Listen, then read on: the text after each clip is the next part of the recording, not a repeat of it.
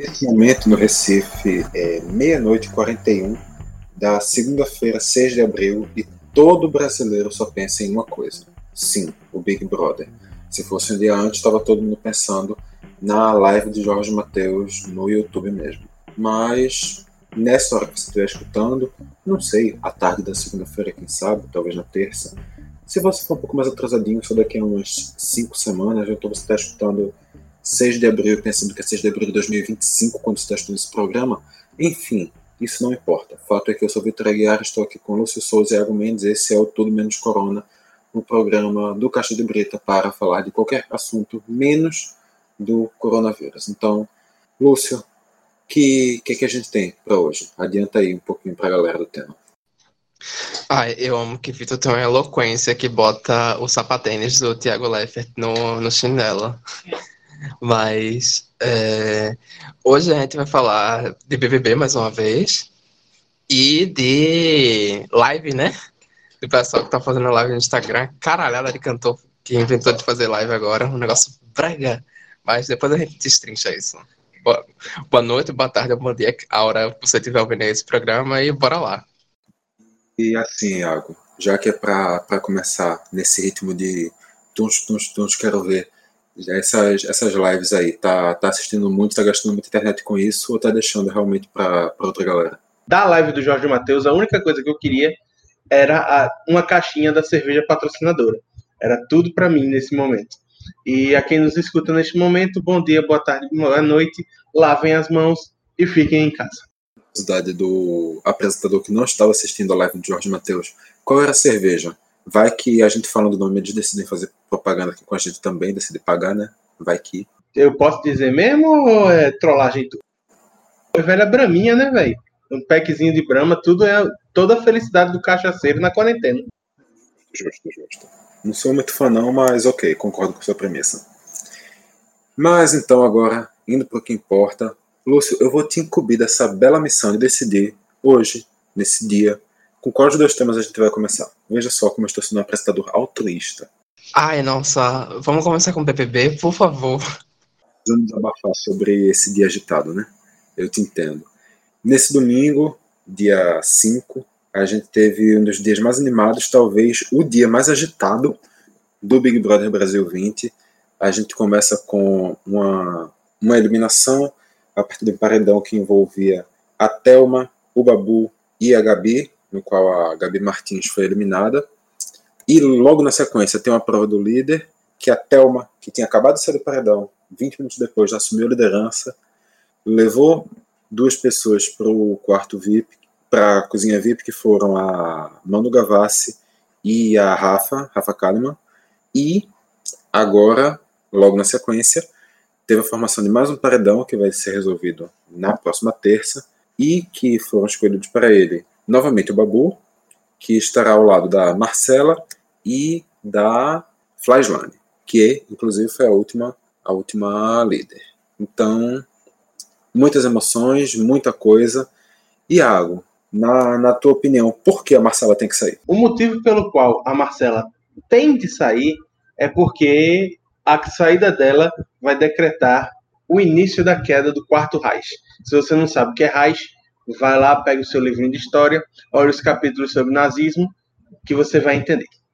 E aí, assim, eu acho, já falando, fazendo considerações sobre o dia, é, eu, algumas coisas bastante importantes aconteceram hoje. A saída da Gabi, que era uma pessoa que, tipo, transitava, estava transitando, né? Era meio que não era amiga de ninguém, mas não tinha conflito com. Era amiga de todo mundo e não tinha conflito com ninguém.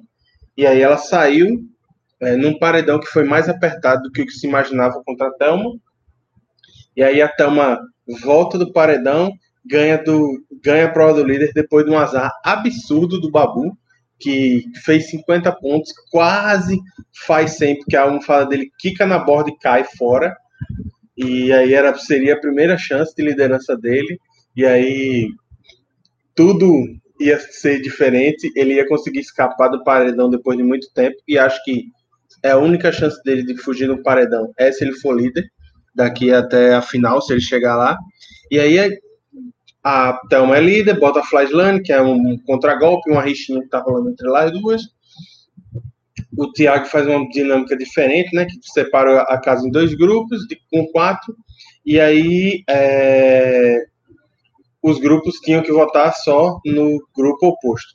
E aí o pessoal faz uma política da boa vizinhança, dão um voto na Ive, um voto na Gisele e um voto na Marcela, e deixam para que o Babu decida com quem ele quer ir para o paredão, porque ele já sabia que seria votado pelas outras. Agora, na dinâmica do outro grupo, eu achei uma coisa interessante, que foi a Gisele não ter votado no Babu. Eu acho que isso já com a Marcela no paredão. E aí, isso, pelo menos, me diz que as pessoas começaram a temer a popularidade dele.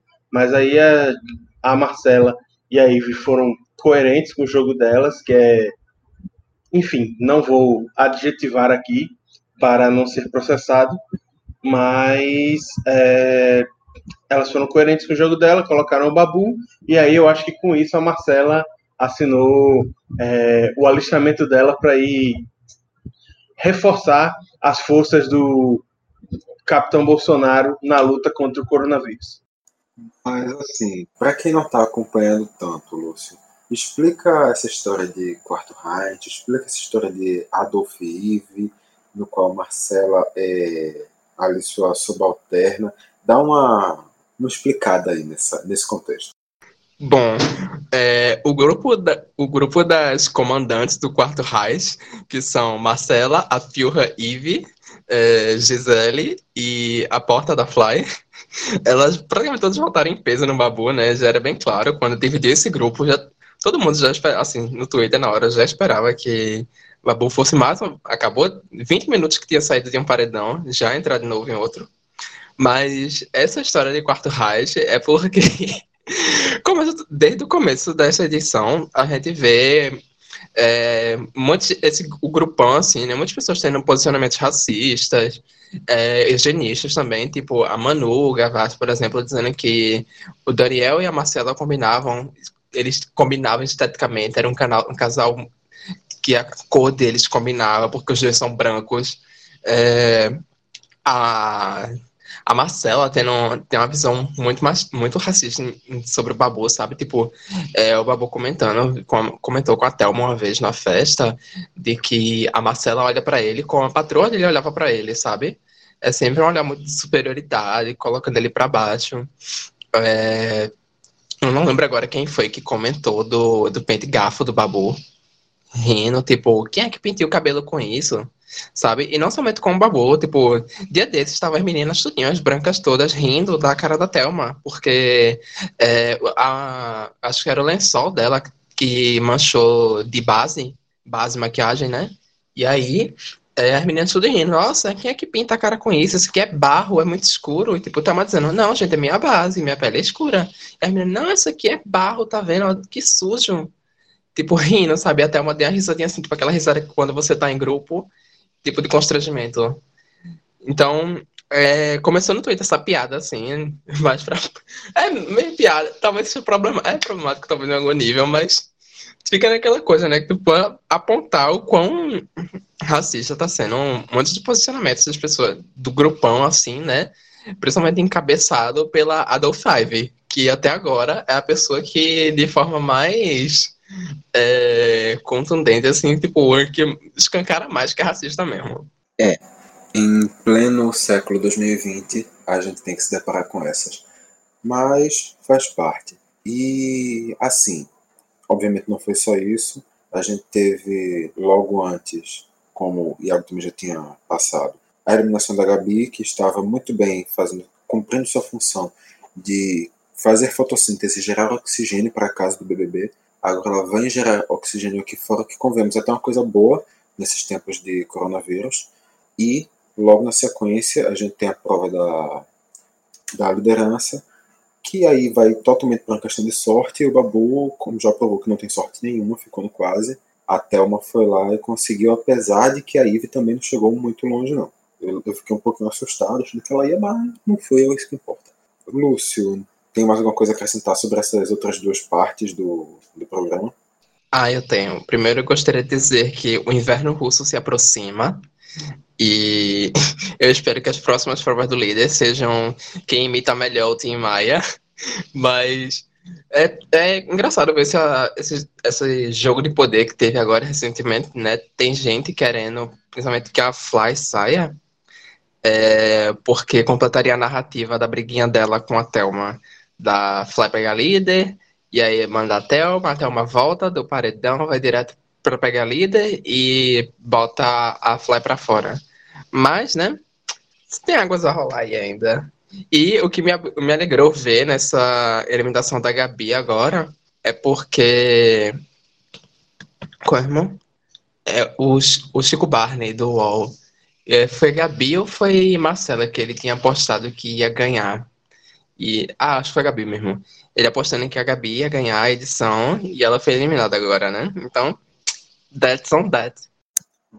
Sim, caso você não tenha tido referência do Inverno Russo, volto a falar aquilo que Iago falou no início e pega aquele livrinho de história lá, procura o capítulo sobre nazismo e é isso aí. É, e Iago, nessa, nessa história toda também, como o Lúcio falou, a rixa entre a Thelma e a Flaslane se intensifica e muita gente falando agora que a Flaslane ficando, ela volta com mais força, ou então ela volta se achando mais. O que é que tu acha dessa da situação dela caso ela continue na casa.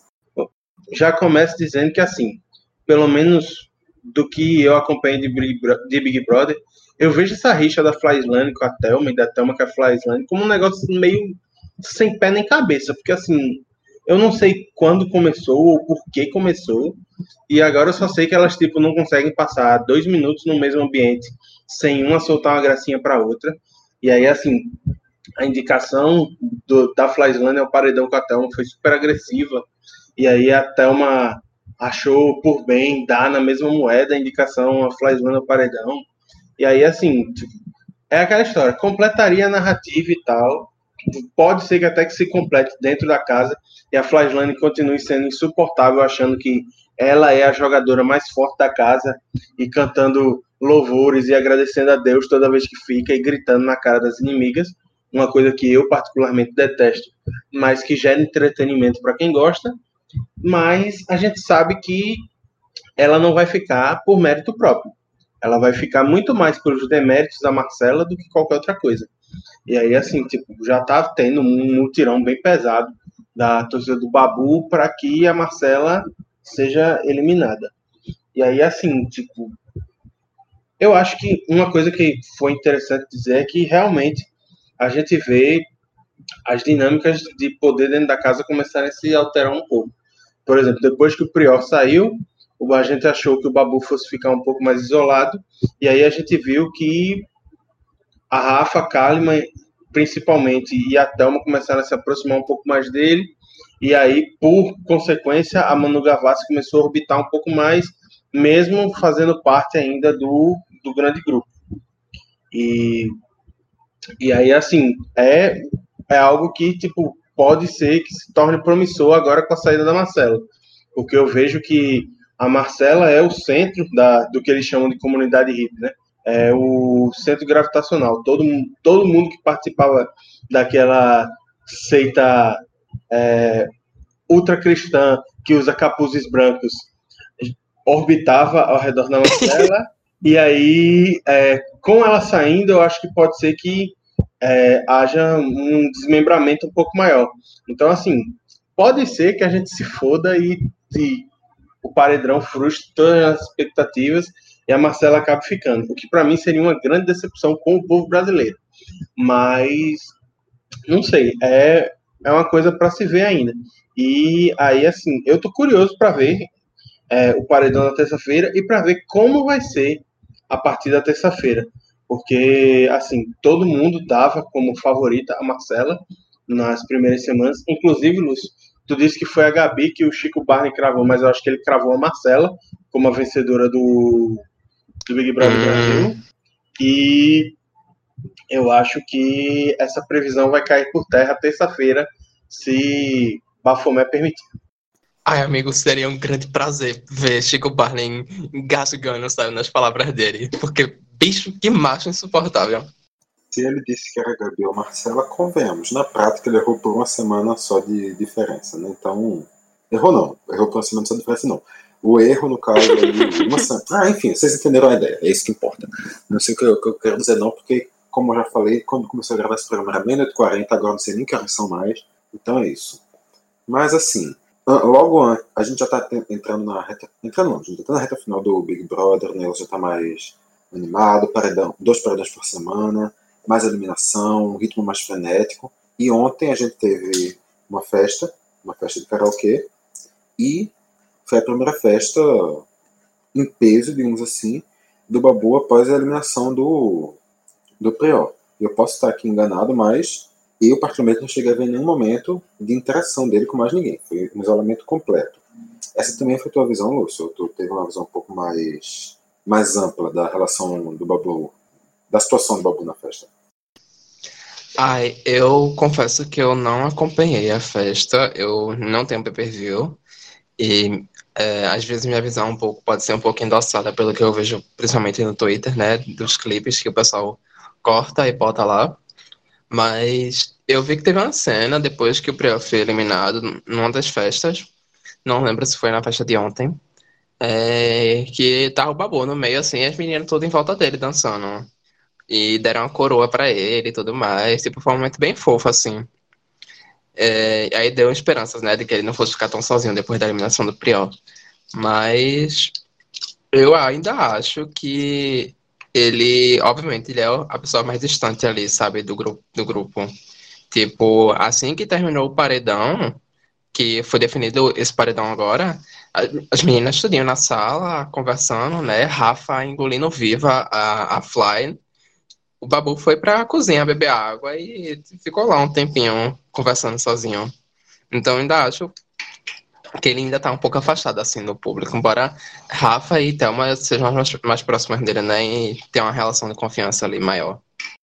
E no caso, só, só para contextualizar, essa situação que tu falou foi exatamente na outra festa, acho que era top 10 o nome, alguma coisa nessa linha pelo menos, que foi logo depois da eliminação do Prior, que ainda estava ali naquele clima de ele tá isolado, ele tá sozinho, pelo menos essa foi a minha interpretação, muito naquele clima do ele vai ficar isolado, ele está sozinho, a gente precisa dar força a ele e teve esse, realmente esse abraço. Nessa segunda, pelo menos, do que eu vi nas redes sociais e do que eu vi no, no, na edição da Globo, eu realmente não cheguei a acompanhar o PPV da festa, mas desses dois cortes, pelo menos, eu não cheguei a ter a sensação do, desse abraço a, ao Babu, não. Mas, assim, para começar a dar continuidade ao tema, uma das coisas que está marcando essas festas agora do Big Brother é o pessoal fazendo as lives para eles. Os shows das casas para a casa do Big Brother. Como é que tu, tu sente isso, Iago? É, dá para dizer que é um show? Isso não é exatamente um show? É uma coisa. Esse caráter virtual altera a sensação? Ou você está ali no meio da galera acaba sendo um show independente disso? Como é que tu sente isso? Hum, eu acho que a dinâmica é um pouco alterada, mas a questão de ser um show por show ser a apresentação de algo, acho que continua sendo um show sim. E acho que essa vai ser uma das muitas coisas que pode ser que mude a dinâmica depois que a gente acabar com esse período de isolamento social, que, que esperamos que acabe, durante o coronavírus, porque é uma porta, vai ser uma porta de é, comércio ou de visibilidade nas redes sociais ou de busca de patrocínio que se abre. Por exemplo, é, a live do Jorge Matheus ontem bateu o recorde mundial com mais de 2 milhões e meio de pessoas simultaneamente assistindo no YouTube. E aí, assim, eles arrecadaram cesta básica, arrecadaram, é, distribuíram cursos em área de saúde e tal. Tiver, tem umas coisas que são meio problemáticas que eu não sei se a gente pode ver que agora tá pipocando live de tudo quanto é lado. Por exemplo, hoje teve live do DJ Clayton Rasta, é, a partir da semana que vem começa um festival de rap que vai promover lives todos os dias. E, e aí vão ter várias outras lives, inclusive uma live que não foi a do Jorge Matheus, mas que também gerou bastante engajamento nas redes sociais, foi ontem a da Valesca Popozuda, filósofa contemporânea, cantando funk proibidão, né? E aí ela prometeu que se a Thelma ficasse, ia ter outra live no sábado. E aí que, que as pessoas que acompanham tenham sorte, porque vem muito mais funk proibidão por aí. E aí, assim, tipo, é, é isso. Acho que é uma oportunidade de negócio que se abre. Eu acho que é, é, é claro que, assim, dentro da mística de você ir para um show, tem toda a história de você ter o contato de não direto, mas você ter o contato com a atmosfera que o artista gera que os outros fãs geram e ter contato com pessoas. É, eu, particularmente, quando eu vou para show, eu não gosto nem de pegar em celular, por exemplo. Porque eu não tenho aquela tara que muita gente tem de eu vou para um show, aí em vez de eu assistir o show com os meus olhos, eu gravo o show pelo meu celular e fico olhando para a tela do celular o show inteiro. Isso aí não é muito a minha vibe, não. Mas, tipo, eu acho que em tempos novos e que exigem medidas é, extraordinárias, acho que tudo é válido. É, todo o conteúdo que é gerado é válido, desde que mantenha as pessoas em casa para que cuidem da saúde corporal e mental. É, eu acho que vale. É, realmente, a gente já vem nesse processo de, das lives. Começou no Instagram, agora tentando também um pouco no YouTube, pelo menos já umas duas ou três semanas. É, o jornal o Globo mesmo está realizando o seu festival. Tem o festival também Fica em Casa. Tem uma série de pequenos festivais rolando. Iago também citou alguns. Esse do rap, por exemplo, que eu também sequer estava sabendo. E nisso a gente já está tendo as atrações mais randômicas possíveis. Desde a galera mais velha até a galera mais nova, da galera mais conhecida mais desconhecida. Já teve várias lives da Adriana Cocanhoto e teve live de Beto Ortiz de Camaragibe. Eu já me deparei com as duas no Instagram. Já teve live de Jorge Matheus, que juntou quase 3 milhões de pessoas no, simultaneamente no YouTube. E logo, na, logo antes de ter live de Xande Avião, que aqui também foi repercutiu bastante em Pernambuco. Teve live da Isa, teve live da Bebe do Brasil, do Rodrigo Amarante, do Rodrigo Suricato. Várias pessoas realmente muito relevantes na música brasileira. E, Lúcio, tu estás acompanhando? Tem alguma que tu tá assistindo? Tem algum desses festivais que tu tá olhando? Ou tu tá simplesmente escutando tua musiquinha normal mesmo no, no YouTube e ignorando esses festivais? Ai, amigo, eu, tô, eu confesso, eu tô assistindo em anime mesmo.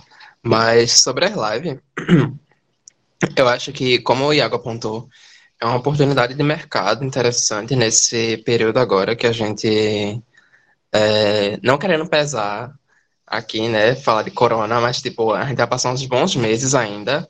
Para quem espera daqui a dois, três meses estar indo para um show de novo, é, entrar na rodia punk e bater cabeça, pode ir tirando o cavalinho da chuva, porque o bagulho vai demorar muito ainda. Então, nesse cenário que há de se estender, é, é um mercado novo que surge, né? Tipo, por exemplo, para quem acompanha a RuPaul's Drag Race, deve estar tá sabendo já que, tipo, é, tá tendo festival do show das drags, tipo, você compra o ingresso online e aí entra na live lá, é, numa outra plataforma, na plataforma própria. E, tipo, pode ser o mercado que vai se abrir agora, né? E como o Iago falou, o show, o show, né, em presença, assim, ele é uma experiência completamente diferente, não é uma experiência de absorção total. Tipo, você tem um. Você ali no meio da multidão, tipo, é levado a se portar de um outro jeito, a você realmente mergulha na experiência dali do show. Então, é um bagulho muito diferente. Eu acho que, para mim, particularmente, tem uma potência menor, mas na situação que a gente tá, não podemos estar tá reclamando muito também, não. E sobre a, as lives que rolaram agora, dessa, desse final de semana, é, muita gente criticou a live do Jorge Matheus porque foi num bar, num boteco, assim, montaram um negócio lá com a estrutura tipo de boteco, né? Com garçom e tudo, tipo uma equipe do caralho. Muita gente passa sentada, assim, bebendo. Garçom passando, equipe, produção. E, tipo, isso é meio que quebrar a quarentena, né? A ideia não é as pessoas ficarem em casa e tal. Tipo, foi meio responsável, assim. E aí, em comparação, né? Tinha a Valesca Popozuda, que tava sozinha na casa dela lá, com a live no Instagram cantando os funk proibidão, chorando, cantando mama, lembrando do. do. do, Mr. Catra. com um banner atrás dela, assim, um negócio bem, bem com baixo orçamento, mas eu amei, ri, eu ri muito. E eu acho que é isso, sabe? Tipo, galera, eu, eu particularmente não gosto muito de live, não gosto de acompanhar. Eu acho que é um negócio que se perde muito rápido, assim, tipo. É... Eu não acho que eu consigo ter esse contato todo com a pessoa durante a live, sabe? Mas pra agora, né, a gente tá vendo, a gente abre o Instagram, tem 40 pessoas com live aberta, mas eu acho que pode ser um cenário interessante. Para aqueles seguidores mais, mais aficionados, realmente é uma coisa que chega, chega de uma maneira muito, muito fácil uma live. Eu também não sou muito fã do, do formato, concordo com a tua ideia geral, mas eu acho que existem relações realmente que acabam, acabam ultrapassando essa barreira com muita facilidade. Uhum. Ainda mais em um caso de música que existe relação de, de fanatismo, em, em certo modo. Então, nessa situação acaba sendo cabível e realmente, como tu falou, como os dois falaram, na verdade, pode ser uma situação muito bem aproveitada como oportunidade de mercado. É uma frase estupidamente clichê, estupidamente mercadocêntrica, mas é muito verdade que na crise que surgem as, as inovações. Putz. É, é, é estupidamente clichê, mas não deixa de ser uma realidade por isso. Essa nesses momentos. O que disse neoliberal. Calma, não vou bancar aqui a Gabriela Pugliese dizer obrigado coronavírus, porque eu não sou idiota. Mas a gente realmente tem que ver que é a partir do momento desse que está surgindo uma, uma coisa que pode acabar trazendo várias alternativas para o mercado. Não dá para negar isso, por pior que seja o, os efeitos do coronavírus e que tomara que passe o mais, mais rápido possível isso longe de mim, se quer imaginar o contrário. Ô, Vitor, eu só acho que você pegou um pouco pesado ao xingar todos os idiotas agora com esse seu último comentário, tá? É verdade. Perdão, idiotas do Brasil, vocês não mereciam ser comparados com pessoas que agradecem ao coronavírus. Mas, enfim. É, e realmente, voltando ao ponto que eu estava antes de, de, entrar nessa analogia, é uma oportunidade de mercado, realmente tem alguns, alguns setores que já começaram a comercializar lives, comercializar um pouco mais alguns serviços de, de transmissão online, já pensando nisso. E esse mercado acaba sendo um pouco revolucionado. Muitas pessoas que não tinham contato com isso agora vão começar a ter, vão começar a ter esse acesso mais fácil a essas plataformas, vão pegar essa cultura, digamos assim, e isso é uma consequência que realmente pode acabar revolucionando muito o, o mercado do consumo cultural a partir de uma coisa que ninguém sequer imaginava. Mas será que vai conseguir substituir muito? Será que isso vai conseguir se implantar realmente de verdade, talvez isso só o tempo possa dizer. Mas, Iago, na, na tua visão, assim, a gente já passou por, pelo processo, primeiro, que ti, você tinha aqui no show para escutar música, depois vieram os discos, depois vieram os CDs, a gente chegou na fase do streaming.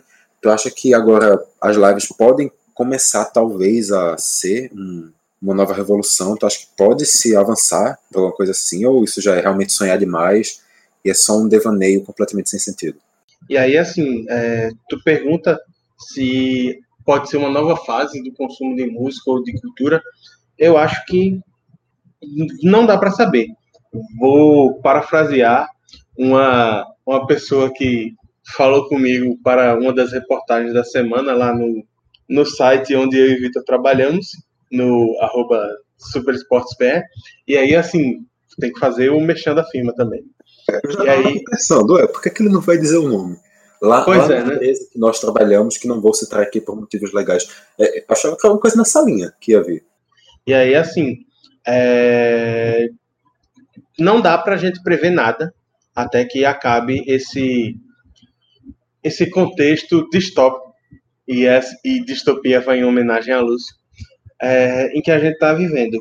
Tudo que a gente tentar prever de panorama, de contexto, pode cair por terra muito facilmente se o coronavírus for vencido com mais ou menos facilidade, ou se as pessoas resolverem tomar postura A ou postura B de acordo com a pandemia.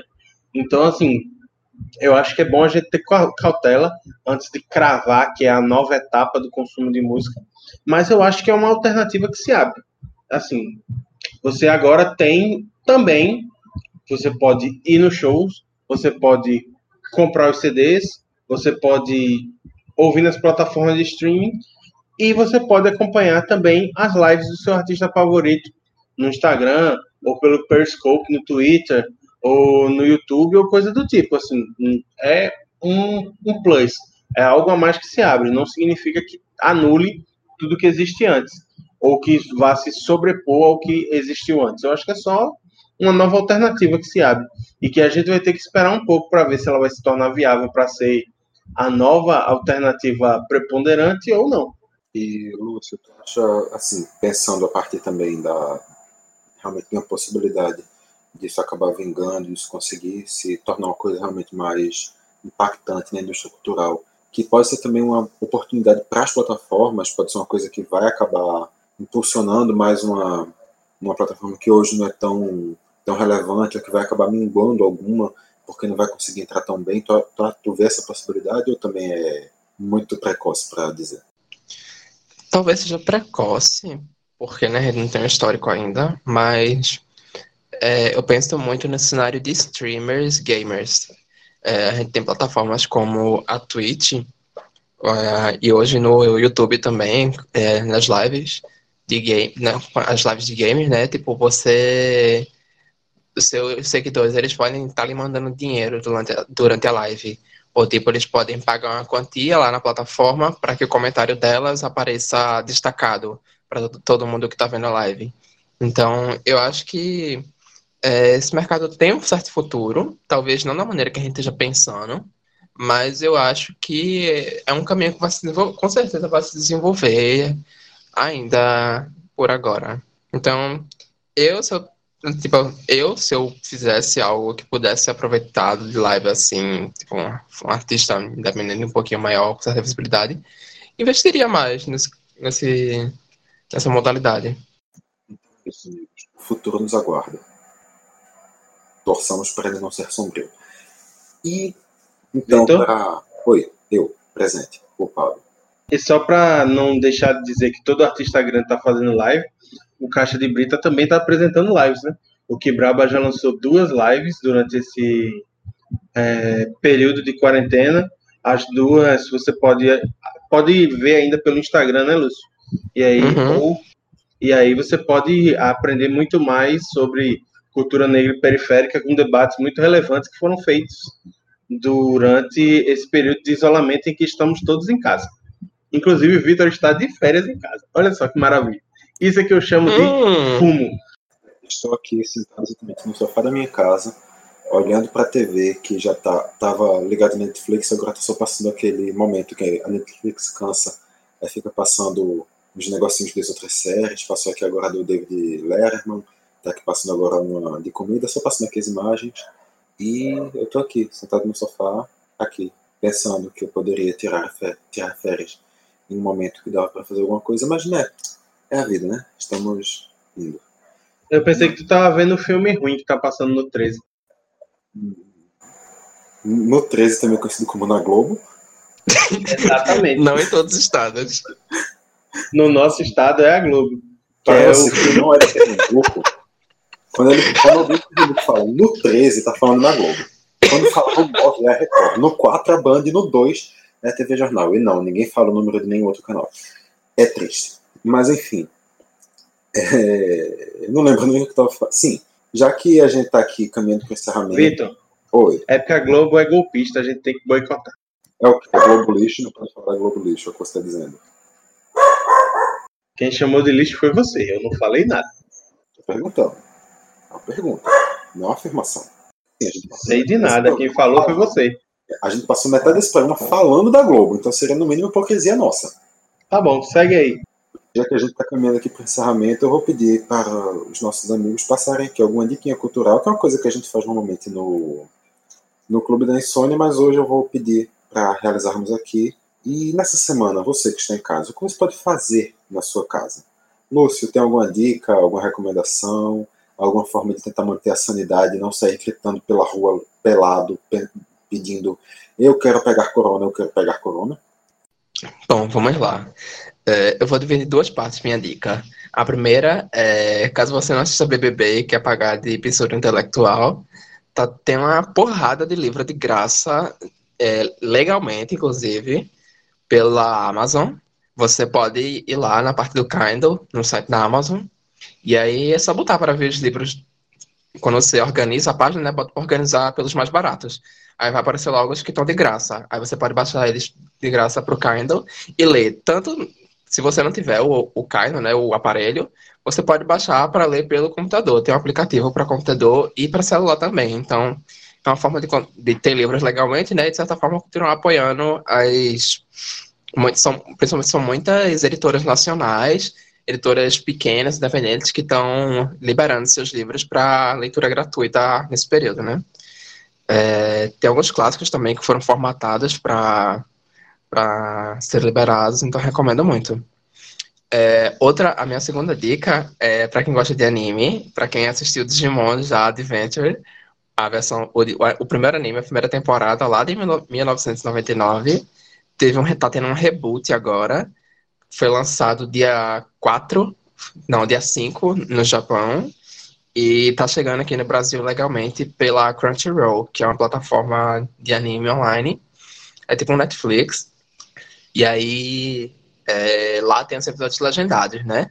Tem uma, tem uma equipe de legenda, enfim, fazendo um trabalho bem rápido, inclusive é massa. E aí você pode estar apoiando, pagando, eu não lembro quanto é a mensalidade agora, mas vale a pena. Se você quiser assistir legalmente, não estou endossando isso. Polícia Federal, por favor, eu não apoio a pirataria de jeito nenhum. Você se vira aí para saber onde vem. Essas são minhas dicas. Justíssimo, justíssimo.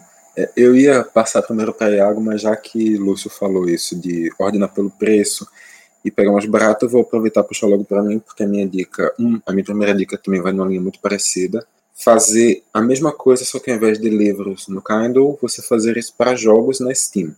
Tem uma série de jogos de graça que dá para passar um bom tempo enrolando, aliviar a cabeça. Tem alguns jogos também que entraram em promoção com esse é, com essa quarentena, diversos jogos a, saindo aí a 1, 2, 3, 4, 5 reais. Aí eu fiz aquilo que eu faço todo ano, botei uns 30, 40 reais lá dentro, saí fazendo minha feirinha de de jogos baratos e nisso acabou saindo alguns bons. Lembrando também que caso o jogo seja ruim, você tem, se não me engano, uma semana, se você tiver jogado menos de duas horas ele, para pedir reembolso, alegando que o jogo não é divertido. Então, tem essa carta na manga. Mas o jogo que especificamente desses que eu vou recomendar é a Normal Lost Phone que em português seria traduzido como um telefone normal perdido, que é um, jogo bem simples, bem intuitivo, simplesmente um, como o nome já diz, você encontra um celular perdido, você começa a decifrar as histórias dentro do celular, basicamente um jogo de leitura que você vai descobrindo algumas senhas para abrir outras coisas. E no final acabou sendo um jogo que me ensinou mais sobre transexuais que todas as outras coisas que, já, que eu já tinha consumido em toda a minha vida. E a minha outra dica é que na Netflix, como sempre, rolando atualização todas as semanas. E a gente teve agora chegando a quarta temporada de La Casa de Papel, que eu comecei a assistir aqui. Não vou dizer que a temporada está boa, porque eu ainda não posso opinar, mas se você acompanha a série, não tem motivos para você não acompanhar essa quarta temporada.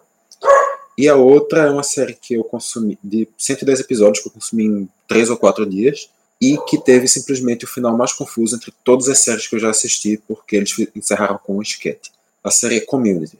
Fica aí a dica. Foi a série que revelou o Donald Glover, que é o, simplesmente o cara que fez This is America, a música, e também é a série que revelou a Alison Brie.